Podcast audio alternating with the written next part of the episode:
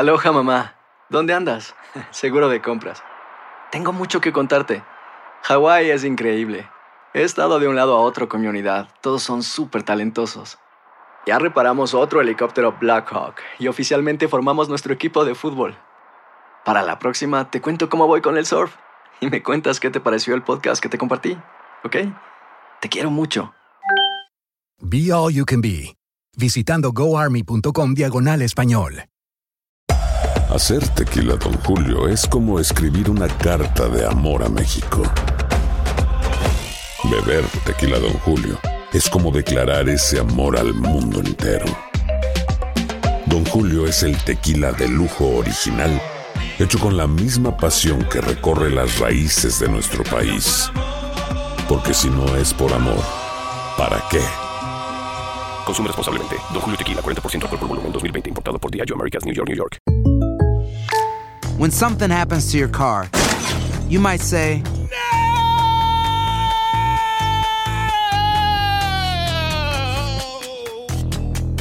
My car. but what you really need to say is something that can actually help. Like a good neighbor, State Farm is there. And just like that, State Farm is there to help you file your claim right on the State Farm mobile app. So just remember, like a good neighbor, State Farm is there. State Farm, Bloomington, Illinois.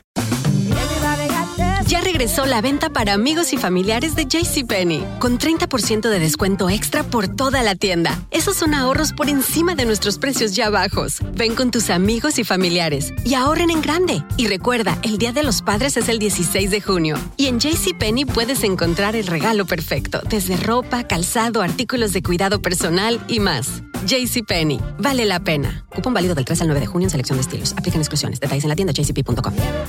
Hoy, en lo mejor de Buenos Días América, nuestro podcast, te traemos los consejos del doctor Juan Rivera, quien nos habló sobre si es seguro o no consumir carne ante los contagios masivos en las procesadoras de carne en Estados Unidos. También conversamos con el joven artista César Castaño, empleado de Disney y quien nos confesó sentirse en un limbo sin saber qué hacer ante el interrogatorio de cuándo reabrirá sus puertas esta fábrica de sueños llamada Disney World.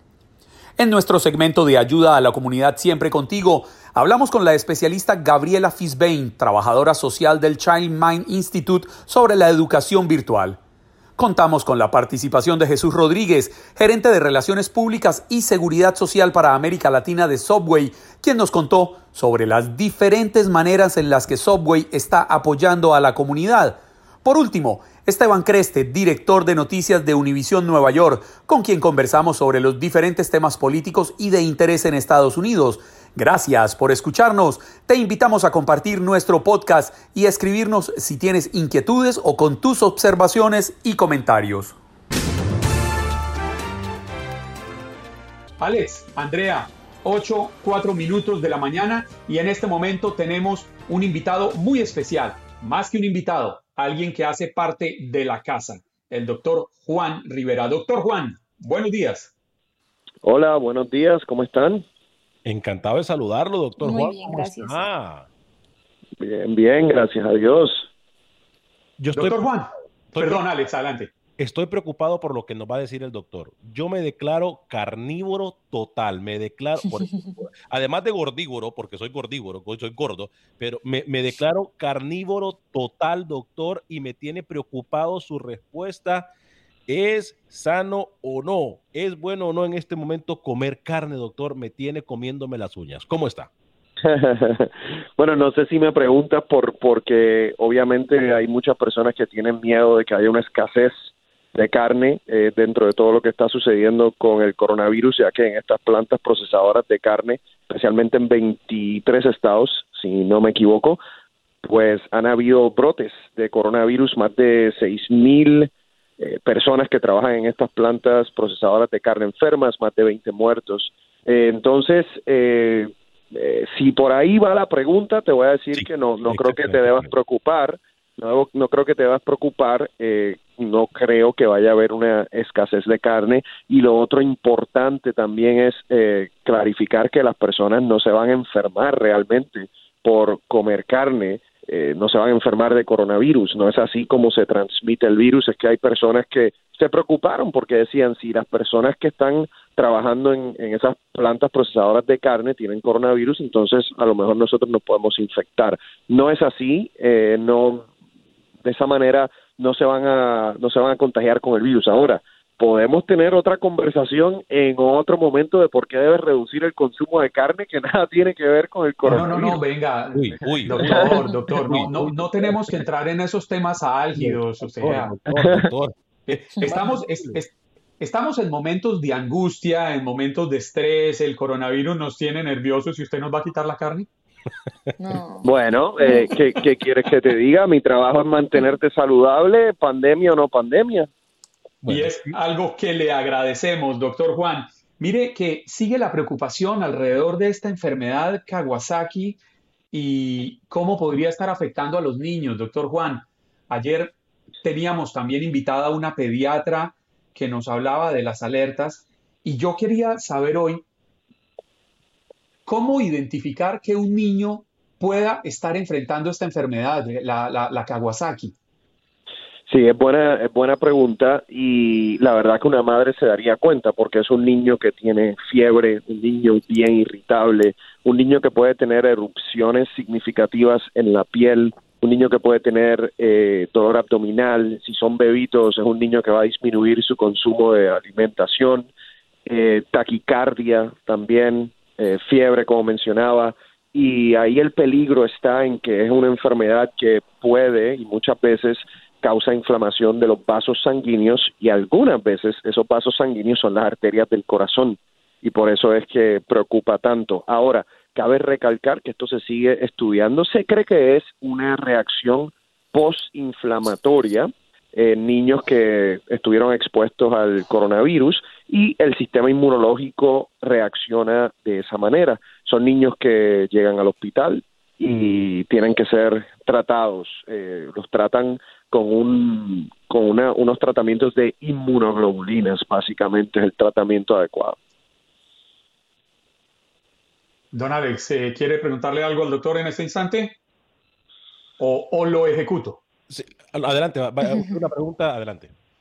Sí, doctor Juan, le hemos venido preguntando a nuestros oyentes a lo largo del día, a lo largo de esta mañana, sobre si es temprano o no abrir el país frente a lo que dijo el doctor Anthony Fauci el día de ayer.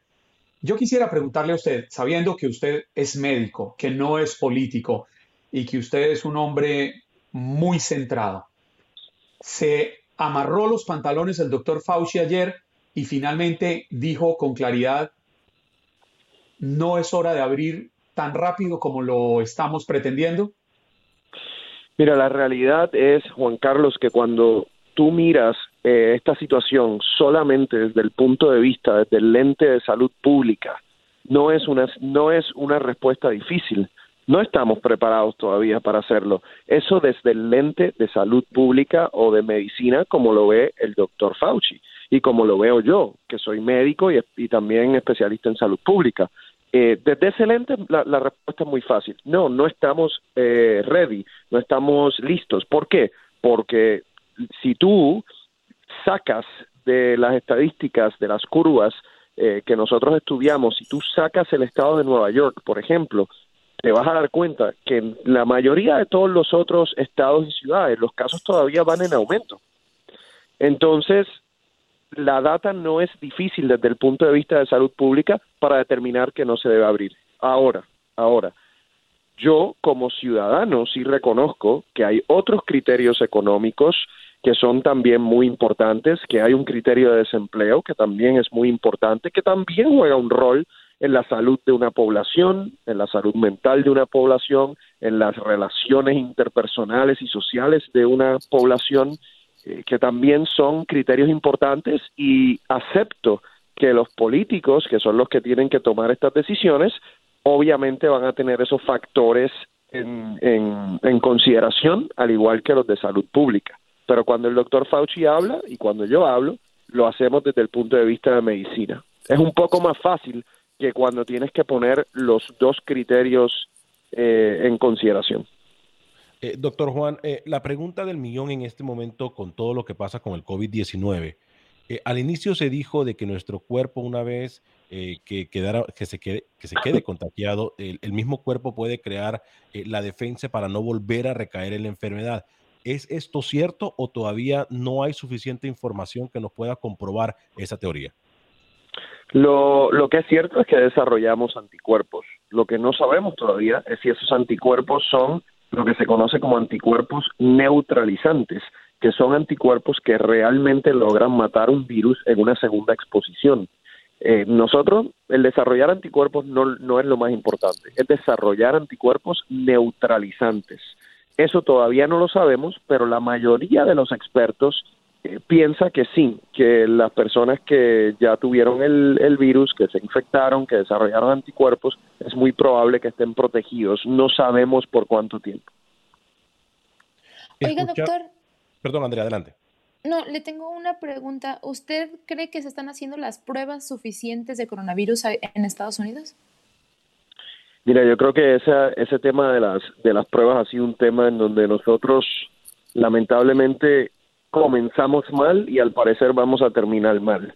Eh, digo que comenzamos mal porque no estábamos haciendo las pruebas suficientes, las primeras pruebas del Centro de Control de Enfermedades estuvieron defectuosas, eh, luego de eso los casos seguían aumentando y nosotros realmente no estábamos haciendo las pruebas necesarias diarias para entender lo que está sucediendo en el país.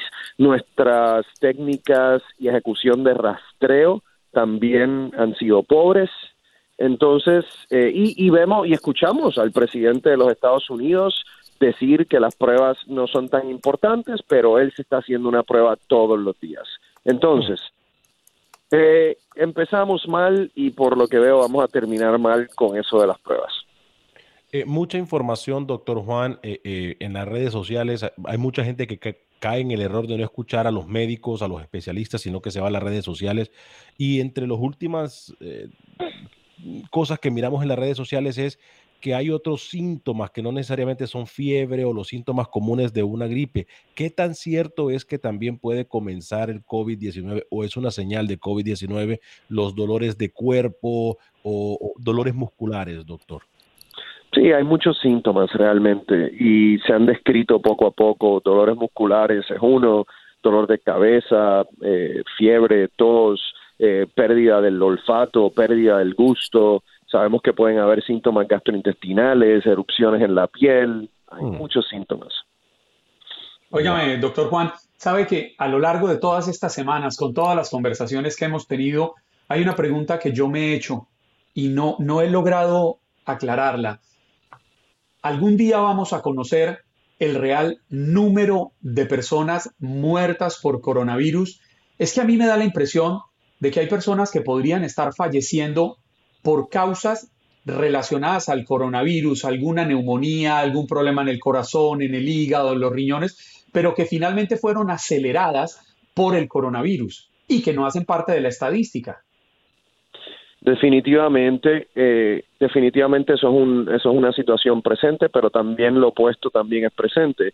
Personas que están muriendo en los hospitales y a lo mejor murieron, digamos, de un infarto de corazón, pero tenían una prueba positiva del coronavirus y le pusieron en el, en, en el certificado de muerte coronavirus por, mm. lamentablemente, razones económicas, porque los hospitales aparentemente reciben un poco más dinero cuando tienen un diagnóstico de coronavirus en estos tiempos. Entonces, las estadísticas puede que no sean perfectas. Estoy de acuerdo. Sí, sí, me, si me permite, doctor, Fran León, uno de nuestros oyentes, nos escribe en Facebook. Buenos días, señores. Pregunta para el doctor. A una persona que le dio el virus, ¿sigue contagiando aún después de que ya salió de esa cuarentena? Eh, usualmente después de 14 días sería raro, eh, pero obviamente lo que hay que hacer es asegurarse de que la persona tenga una prueba negativa luego de que los síntomas hayan desaparecido. Doctor Juan, muchísimas gracias por madrugar una vez más aquí con nosotros. ¿Usted eh, está yendo al estudio en, este momento o, o sigue saliendo desde su casa? No, no, no, no. Yo no he parado de no he parado de hacer mi labor aquí en Univision y justo aquí hablando con ustedes en 15 minutitos voy a estar en el estudio de Despierta América. Bueno, doctor, muchísimas gracias. Que tenga un buen día. Un abrazo. Chao. Fuerte abrazo. Doctor. Un abrazo a todos. Fuerte Hasta abrazo. luego, doctor. Eh, oiga, qué importante información, Juan Carlos, la que nos da el doctor Juan siempre que, eh, que está con nosotros. Eh, la verdad es un gusto escucharlo. la forma que él lo explica e, es impresionante. Y, y, por eso digo yo que tenemos que escuchar y atender lo que nos recomiendan los especialistas como el doctor Juan.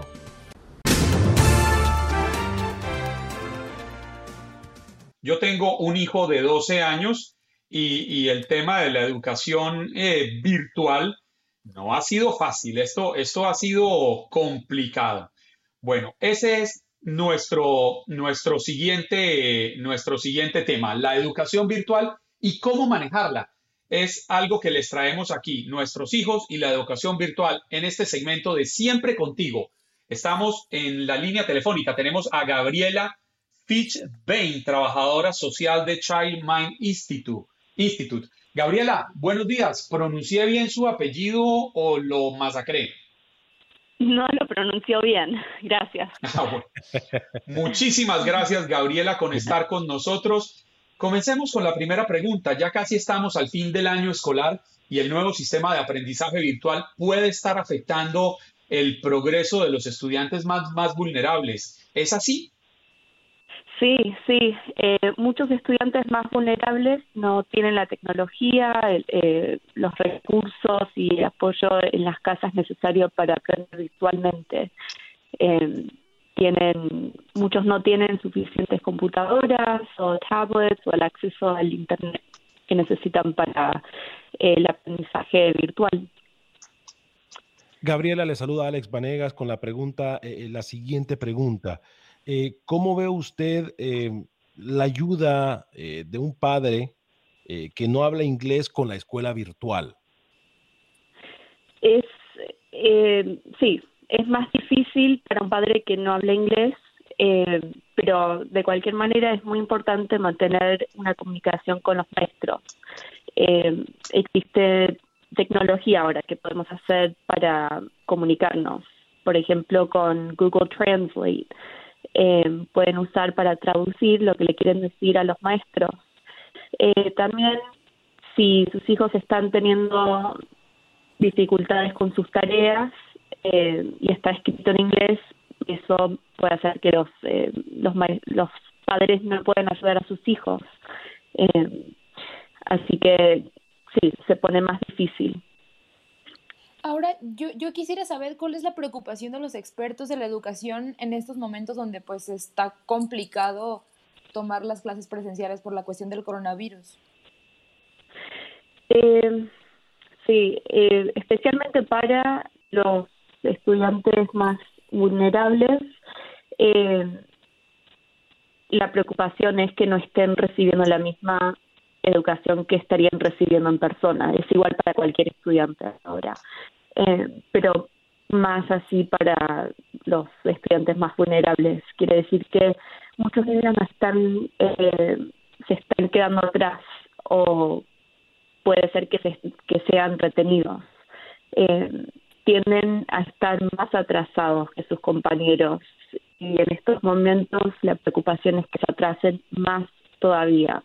También eh, para estudiantes adolescentes y más grandes, el peligro también es que dejen la escuela y que abandonen los estudios. Gabriela, lamentablemente no todos los niños tienen las mismas facilidades, las mismas posibilidades económicas que los lleven a acceder a los elementos necesarios para poder tener una buena educación virtual. Pensando en los impactos a corto y a largo plazo, ¿cómo va a afectar a los pequeños que no tienen las herramientas necesarias para recibir esta educación virtual? Sí, bueno, eh, igual que, como decía antes, la, la pregunta va a ser si cuánto se van a trazar y si va a ser suficiente retenerlos un año. A lo largo plazo no se sabe cuánto cuánto les va a afectar, si va a ser más de un año que van a estar retrasados. Eh, muchos de estos niños ahora no están pudiendo participar en las clases, no pueden entregar sus tareas o conectarse con sus maestros y a las clases eh, y eso afecta el impacto a lo largo plazo. puede que se retrase de más. ¿Pueden los niños, Gabriela, eh, con necesidades especiales recibir una evaluación o tratamiento por medio de una visita médica virtual? Sí, eh, las escuelas están siguen haciendo las evaluaciones a distancia, eh, pero me parece que depende del caso si es posible o no. Y puede ser que en este momento se retrasen un poco más con las evaluaciones. Depende de su distrito y cómo lo están haciendo. Eh, pero tienen que comunicarse con las escuelas para preguntar y tener más información sobre cómo hacer una evaluación a distancia. Eh, pero digamos que no se puede hacer la evaluación ahora mismo. Eh, tienen que pensar cuál es la razón que están buscando una evaluación. Si es que están teniendo dificultades de aprendizaje, eh, pueden pedir ayuda a los maestros o usar recursos que existen ahora para apoyar el aprendizaje. Tienen eh, muchos recursos en español también. Eh, y si sus hijos reciben servicios de educación especial, tienen que comunicarse con los maestros y las escuelas para aprender más sobre cómo van a dar esos servicios virtualmente, porque eso ahora ha cambiado. Ahora, ¿usted tendría algún consejo para una familia que tenga, no sé, dos, tres, cuatro hijos y solamente cuenten con una computadora para poder llevar a cabo las actividades escolares? Sí, me imagino que eh, para muchas familias esto es un problema ahora que están teniendo. Eh, sé que muchos distritos están distribuyendo eh, tablets y computadoras, pero sé que es posible que no lo han recibido o que no lo tengan. Eh, entonces, sí, ¿qué se puede hacer? Eh, les puedo recomendar armar como un horario para la familia. Es importante en estos momentos eh, de mantenerse organizados de cualquier manera, ¿no? Por ejemplo, pueden alternar cuando cada niño usa la computadora. Mientras que uno no lo está usando, pueden hacer actividades que no requieren tecnología. Por ejemplo, pueden leer un libro, eh, ver videos educacionales en la televisión o en el teléfono, pueden escribir en papel, escuchar un libro en audio. Eh, lo más importante va a ser tener una estructura durante el día y un horario. Eso quiere decir que los padres tienen que organizar un poco más. Eh, si necesitan ejemplos, pueden buscar en el internet, hay ejemplos de horarios que pueden usar para empezar y de ahí cambiarlos. Eh, y también les recuerdo que es importante hablar con los maestros para que sepan lo que lo que pueden esperar de sus hijos. Si eso quiere decir que los hijos no pueden atender la clase a la misma vez, hablar con los maestros. En este momento ellos están entienden lo que está pasando. Eh,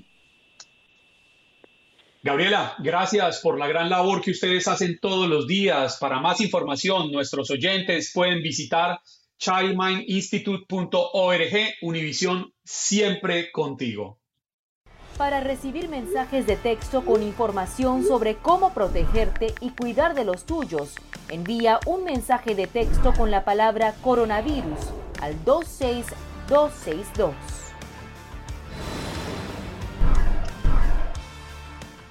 Don Alex, ¿qué tal? ¿Nos vamos con nuestro siguiente invitado? Encantado, será un placer escucharlo con mucha información, importante información. Y es que cada vez son más las empresas que inician proyectos que se volcan a colaborarle a la gente, a ayudarle a los afectados por el coronavirus. Tenemos en este momento en la línea telefónica a Jesús Rodríguez. Él es vocero de la empresa Subway para Latinoamérica y es que Subway está ayudando a los afectados por la pandemia, no solo en América Latina, también aquí en Estados Unidos. Jesús, muy buenos días, gracias por acompañarnos aquí en Buenos Días América de TUDN Radio. Muy buenos días, gracias por la invitación. Cuéntenos, por favor, en qué consisten estas ayudas. Bueno, em, estamos, eh, son, tiempos sin precedentes, claramente no creo que tengo que elaborar, pero eh, Subway siempre ha tenido un, espíritu, una cultura ¿no? de, comunidad, eh, un espíritu emprendedor, fue fundada con un espíritu emprendedor. Eh, somos 100% franquiciados hoy en día, o sea, todos los restaurantes son propiedad de pequeños de pequeñas empresas familiares en muchos casos. Eh, los dueños son miembros de, de sus comunidades y a todos realmente nos choca ver esto, pero podemos, eh, podemos de alguna manera brindarle un momento de ánimo, un momento de esperanza, sobre todo a las personas en la primera línea en la batalla contra el coronavirus y por ahí está nuestra responsabilidad. ¿No? Creo yo. Eh, lo que hemos hecho, estamos enfocados en, en estos momentos en, en donar sándwiches directamente a personal de primeros auxilios, eh, policía y militar a través de toda América Latina y en Estados Unidos también. Eh, estamos hablando de aproximadamente un poco más, realmente de más de 110 mil subs que se han donado a través de toda América Latina hasta el momento. Eh, y ya, ya, ya no es algo que se mide en centímetros o pulgadas, estamos hablando de casi, casi 17 kilómetros de, de subs que se han donado en América Latina. En Estados Unidos no tengo la cifra precisa, pero también estamos hablando de cientos de miles de subs donados a través de todo el país, eh, mayormente a personal de primeros auxilios. Y también este mes, eh, este mes de mayo estamos trabajando con eh, Feeding America, que es la red de bancos de alimentos en Estados Unidos, para proporcionar 15 millones de comidas a través de todo el país para personas necesitadas. Así que estamos, estamos echando nuestro granito de arena ¿no? para brindar un poco de ánimo, brindar un poco de esperanza en el medio de esta crisis. Jesús, eh, qué bueno saludarlo. Eh, soy Alex Vanegas y tengo una pregunta para usted. Eh, Subway siempre se ha caracterizado por, por tratar de alimentar América y el mundo de forma saludable y de forma sana. Ustedes también forman parte de esa línea de héroes por mantenerse trabajando y alimentar ahora también al personal de primera línea en, en, batalla, como lo son médicos y enfermeros y bomberos. ¿Qué es lo que qué, le dicen a ustedes cuando un bombero recibe ese granito, como usted dice, granito de arena, pero que al final de cuenta puede ese, ese para... Perdón, Alex, ese granito de arena que es una roca en el sí. desierto. No, exacto, que, que, que puede significar, que se puede significar muchísimo para una persona que está cansado, para una persona que está ahí eh, luchando por la ciudadanía. ¿Qué le dicen a ustedes en Subway eh, de, como agradecimiento, las caras? Eh, ¿qué, ¿qué, le dicen a Subway? Es interesante porque, mira, una, una de las cosas que estamos haciendo en muchos mercados es eh, estamos escribiéndole mensajes personalizados con un Sharpie, ¿no? En, en los sándwiches para que la, de, directamente de nuestros eh, gerentes de, de restaurante o directamente de nuestros artistas de sándwich, para que la persona que la reciba reciba un mensaje de, de, de ánimo, de, de, apoyo, ¿no? Eh, de otra persona en su comunidad. Eh, y la verdad que mayormente la gente la gente lo, lo agradece, eh, nos dan nos dan las gracias, por supuesto, y, y, y, la verdad que, que, nos da mucho orgullo eh, saber que estamos eh, que estamos brindándole ese ese apoyo no eh, mayormente nos dan nos dan las gracias nos, nos dicen que, que, aprecian mucho que, saber que eh, otras personas en su comunidad están eh, que, que, que ven que aprecian su trabajo y que están juntos con ellos. Así que eh, ese es el mensaje que, que le estamos que le estamos comunicando y, sí. y, bueno, en fin, todos, todos estamos juntos en esto y, y queremos más que nada salir eh, más fuerte de lo que de lo que empezamos, ¿no? Usted lo ha dicho muy bien, Jesús. Todos estamos juntos en esto. Déjeme decirle que yo, yo, yo, Jesús, he, he tomado nota de todas estas empresas que, que están apoyando a nuestros héroes. Como lo dice Alex, son las personas, los hombres y las mujeres que están en primera línea dando la batalla contra el coronavirus y he tomado nota porque creo que cuando superemos esto hay que volver, hay que volver a esos negocios, hay que volver a, esos, a esas empresas a darles nuestras gracias y a ustedes, eh, Jesús, y a tantas empresas como Subway que están tendiendo una mano amiga. ¿Hasta cuándo eh, tienen planeado que se va a extender esta campaña tan hermosa que ustedes están realizando? Bueno, los, las donaciones eh, seguirán, eh, yo, yo me imagino por varios meses hasta que hasta que salgamos de, de esto. Eh, el esfuerzo con Feeding America es, es, es este mes, eh, abril y mayo, eh, pero bueno, ciertamente habrán algunas otras oportunidades en el, en el futuro. Eh, un, un, punto que, que, que, quería expresar también, que bueno, sí, estamos, queremos todo, re, reabrir eh, otra vez eh, queremos salir de esto lo antes, lo antes posible y, es muy importante, como dices, eh, apoyar a, las industrias, sobre todo diría yo que la industria gastronómica, que ha sufrido bastante eh, a través de toda esta crisis. Se ven que hay, hay, muchos restaurantes que quizás no, no sobrevivan eh, esta, esta crisis. y, es, y es muy importante saber que que están abiertos hoy en día, o sea, para, para entrega a domicilio o comida para llevar, eh, y, vale la pena apoyar eh, sus, restaurantes locales que, en fin, son, son dueños, eh, que son miembros de sus, de sus comunidades, ¿no? Jesús, usted lo dice muy bien. parte de la línea de héroes también tenemos que mencionar a esas personas como Subway y como los empleados de Subway, que a pesar de todo han dejado su familia, han tenido que ir a trabajar y lo más importante de recalcar es que no solamente lo hacen con mucho amor y cariño, porque cuando uno va a un eh, al cual yo visito muy seguido, eh, uno mira a las personas sonriendo, eh, dándole un buen trato a las personas. Creo que ustedes, además del, buen trabajo que están haciendo, alimentando a América y alimentando a los, al personal de, de primera línea, ustedes creo que han tenido una campaña muy efectiva de concientización al empleado es importante recibir un hola, un buenos días, eh, un saludo de los empleados de Subway y, verlos con esa sonrisa. Y usted lo menciona, no es fácil, porque así como nosotros, también ellos están sufriendo. absolutamente. La, verdad, lo que más, lo que más me ha impresionado eh, de Subway, yo llevo como un año ahora en la, en la empresa, es el compromiso de nuestros empleados y nuestros em, franquiciados también, a, mm. todos los cuales se les pida que, que sigan avanzando, eh, que sigan eh, eh, que sigan sus su trabajo, su, día a día ante la, la en muchos casos la, desaceleración de las ventas, los cierres forzados y, y otras circunstancias extraordinarias. Así que la verdad que me quito el, sombrero porque sin embargo siguen comprometidos a servir sus comunidades y a proporcionar comidas sanas y seguras a nuestros invitados. Así que la verdad, en nuestra operación, los héroes son esa gente en la primera línea que, que, le brinda un saludo con, con una sonrisa a, a, nuestros invitados. Y yo me le quito el sombrero a usted, eh, Jesús, y me le quito el sombrero a Subway. Todos sabemos que Subway es una empresa bastante grande, es de un tamaño inmenso, está en todo el país. Y me le quito el sombrero por la invitación que usted le hace a nuestros oyentes y a la ciudadanía en general a que apoyen a los restaurantes pequeños. Son conscientes de cómo en estos momentos de dificultad muchos de estos restaurantes pequeños, que son negocios familiares, podrían colapsar, podrían entrar en, quiebra.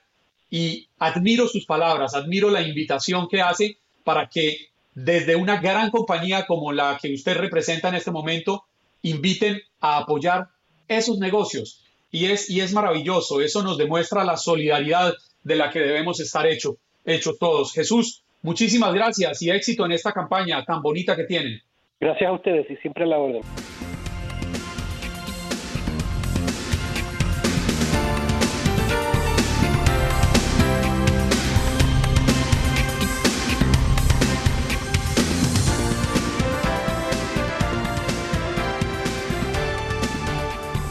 Tenemos el siguiente invitado, alguien de la casa, el director de noticias Univisión de Nueva York, Esteban Creste, nos acompaña a esta hora para que hablemos un poco sobre la política del país y especialmente sobre lo que dijo el doctor Anthony Fauci ayer. Esteban, un placer saludarlo. Bienvenido a Buenos Días América de TUDN Radio. Muchas gracias. Eh, igualmente, Juan Carlos, un gusto saludarte. ¿Cómo está todo? Bien, señor. Arrancó con la pregunta que le hemos hecho durante toda la mañana a nuestros oyentes. ¿Qué piensa de lo que le dijo el doctor Fauci ayer al, Comité de Salud del Senado? Pues a ver, eh, como siempre, eh, creo que hay que poner las cosas en contexto y saber primero quién habla. Entonces, ¿quién es el señor Fauci? El señor Fauci tiene una trayectoria muy larga y de mucho prestigio y es una persona básicamente muy seria. Este, fue de los que empezó a trabajar en una cura contra el SIDA a principios de los 80 y se ha mantenido eh, trabajando en el CDC, en ese departamento. Eh, con distintos presidentes, distintas administraciones, y no parece ser un hombre guiado por política, sino más bien por ciencia. Entonces, lo que dijo el hombre es para tomarlo en cuenta muy seriamente. y sí, existe, em, yo creo que existe un peligro, si no nos cuidamos, que puede haber esos brotes de que específicamente, eh, o sea, quizás hay unos, algunos estados donde hay menor población y donde hay menor este trato social diario entre la gente, pero hay otros lugares, centros urbanos, como la ciudad de Nueva York, como Chicago, donde la gente utiliza el transporte público mucho, y en Nueva York el, el, sistema del subway, el, metro, lo utilizan 6 millones y medio de personas por día. Y si lo juntas con este, la, los trenes y, otros, y líneas de autobuses por el área de Nueva York, en total, el número de usuarios de, transporte público en la ciudad de Nueva York es de más de 8 millones de personas. Entonces, y a veces hay una proximidad física muy cercana entre las personas. Entonces, a tener la posibilidad de un brote nuevamente en una ciudad como, como Nueva York uh, puede ser un desastre, un desastre realmente. Ahora, en algunos lugares, como sé, en Arkansas, en, en Wyoming, en, en, Nebraska, sí, quizás comunidades muy pequeñas donde la gente puede mantener cierta distancia y esos brotes pueden ser mucho más controlados, ¿no? Pero um, a mí me, me, me, causa un poquito de temor lo que está pasando en China nuevamente, en Wuhan, que encontraron seis nuevos casos hace un par de semanas. Entonces, eh, los chinos, como vimos cuando apenas surgió este problema, construyeron cuatro hospitales en diez días, porque lo vieron muy serio el problema. Y ahora van a hacer, están empezando a hacer exámenes, tests a, a 11 millones de personas que residen en el área de a millones, Esteban. Exacto, 11, 11 millones que van a van a van a hacerle test en los próximos días y empiezan eh, ayer empezaron. Entonces, se lo están tomando bien en serio. Yo no, quisiera tomar ellos como ejemplo, pensando, bueno, este con una población tan grande como tienen y dentro de todo la primera ola la lograron controlar porque el número de muertos en Wuhan 11 millones de habitantes y el número de muertos fue de tres mil y pico, pues este, cuando es una población de 1.500 millones de habitantes, y vemos que aquí en Estados Unidos 320 millones de personas, y ya tenemos un millón y medio de, personas infectadas, 80 mil muertos. Eh, yo creo que hay que tomar las palabras del señor Fauci con mucha atención y prestarle mucha atención y, seguir sus consejos. Esteban, eh, eh, te saluda Alex Vanegas, un placer. muy buenos días. Muy buenos días. ¿No cree usted que envía un mensaje confuso a la ciudadanía? Por ejemplo, las personas eh, que usan un poco, que son un poco conscientes, dicen, bueno, vamos a escuchar a los especialistas, como usted lo dice, Esteban, pero el mensaje confuso que envía el presidente Donald Trump al estar diciendo que, por cierto, él no usa máscara mientras que el doctor dice que hay que usar máscara, ¿no cree que el mensaje cruzado eh, confunde aún más a la ciudadanía si escuchar a los expertos en la ciencia, que son los que tenemos que escuchar, o al presidente del país? Sí, la verdad que sí, el presidente está dando mensajes muy confusos. Él parece estar más preocupado por la economía que por la salud pública, honestamente, y por eso está, eh, está impulsando la reapertura de, de ciudades, de estados, de la economía, eh, y obviamente la economía es súper importante, ¿no? Pero, no sé, tomando otros ejemplos, España, Italia, cerraron los países porque dijeron esto, esto es muy serio y han mantenido cierto control, o sea, se les disparó, ahora están controlando más o menos, pero ahí no lo están viendo tanto ideológicamente el tema, a tanto de izquierda como de derecha en España y en Italia, todos están de acuerdo en que, este es un problema de salubridad y había que, que solucionarlo. Ahora está empezando a haber un poco de presión de los sectores económicos en España para que se reabra más la, la, la, economía, pero han aguantado todo este tiempo eh, muy, muy conscientes de eso. Entonces, sí, el presidente parece estar dando eh, mensajes eh, confusos. O sea, el experto dice una cosa, cuidado, y, y el presidente está diciendo que hay que abrir. Y, y, lo que más preocupa también son de repente aquellos que creen que esto tiene que ver con sus libertades y, que van a Michigan, a la, legislatura de Michigan armados, algo que no se le permitiría a ningún otro grupo, me imagino, porque este ahí tienen detectores de metales y cosas. Yo no sé cómo es que pudieron entrar con armas a, a, esta, la, legislatura estatal. Pero a demandar, no sé, o sea, de nuevo, la libertad de uno concluye donde comienza la del vecino, ¿no? Entonces, este, eh, ya no se trata solo de que cada uno tiene su derecho de ponerse la máscara o no. Se trata de, de si tú no te pones la máscara, pues me puedes infectar a mí. Entonces ya está afectando mi salud, ¿no? Eh, entonces, este, eh, me parece un poco raro lo que está impulsando el presidente en ese sentido y, y, los que lo siguen con, con esa teoría, ¿no? Sí. Esteban, eh, yo tengo la percepción de que este tema de la pandemia del coronavirus, al menos aquí en Estados Unidos, lo están politizando.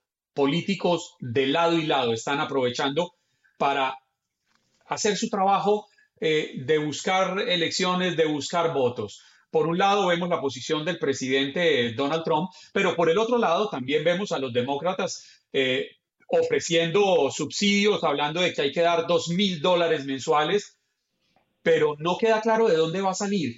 ¿Qué tan sano es que estén politizando un tema que debe ser de los científicos, de los médicos?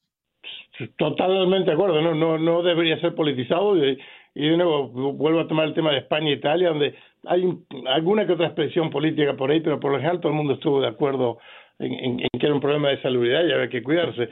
Y aquí sí se está politizando. el tema de la, del paquete de estímulo que están empujando a los demócratas, eh, quizás tiene sentido eh, en, en, esto de movilizar la economía, de mantenerla abierta, de mantener la economía vibrante, pero también causa otro problema. Ahora mismo la, la deuda eh, estadounidense es de 24 millones de millones. O sea, en inglés se llama trillion, ¿no? A trillion dollars. Bueno, es un, yeah, trillion dollars. Eh, en español sería un millón de millones cada trillion. O sea, es un, es un número seguido de 12 ceros, para tener una, imagen, una, idea. Entonces acá estamos diciendo que es 24, el número 24 seguido de 12 ceros. Entonces, agregar 3 trillions más, 3 millones de millones más, eh, es una barbaridad, porque este va finalmente eh, va a comerse el presupuesto eventualmente. Eso, sigue creciendo y se van comiendo los intereses. Y cuando después ya no haya más dinero que, que pagar los intereses de esa deuda enorme, van a tener que cortar servicios públicos. So, a largo plazo no tiene mucho sentido. Ahora, en lo inmediato quizás tiene sentido para movilizar la economía, que es lo que quiere Trump. Pero a ambos lados lo están politizando, correcto.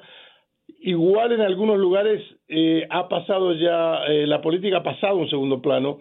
Y te puedo decir, por ejemplo, aquí en el área de Nueva York, que es un área políticamente azul, blue, demócrata, está cada vez más demócrata con, con las cosas que ha hecho eh, Trump.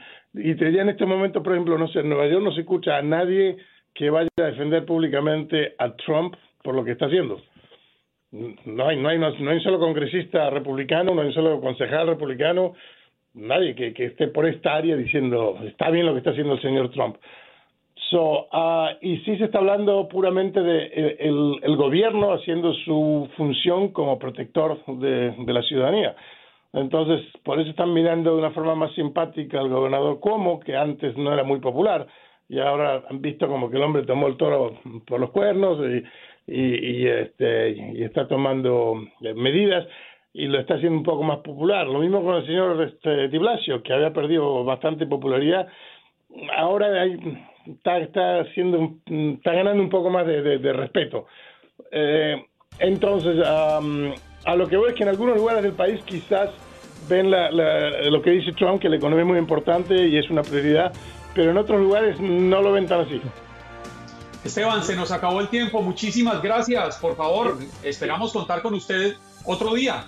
Ok, muy bien, así lo haremos. Un gusto hablarte. Un abrazo gigante. Fuerte abrazo, Esteban. Ya regresamos aquí en TUDN Radio. Continuamos en Facebook Live. Has escuchado el podcast de Buenos Días América. Gracias por preferirnos y no olvides compartirlo.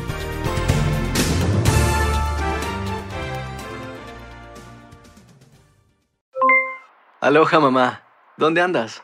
Seguro de compras. Tengo mucho que contarte. Hawái es increíble. He estado de un lado a otro con mi unidad. Todos son súper talentosos. Ya reparamos otro helicóptero Blackhawk y oficialmente formamos nuestro equipo de fútbol.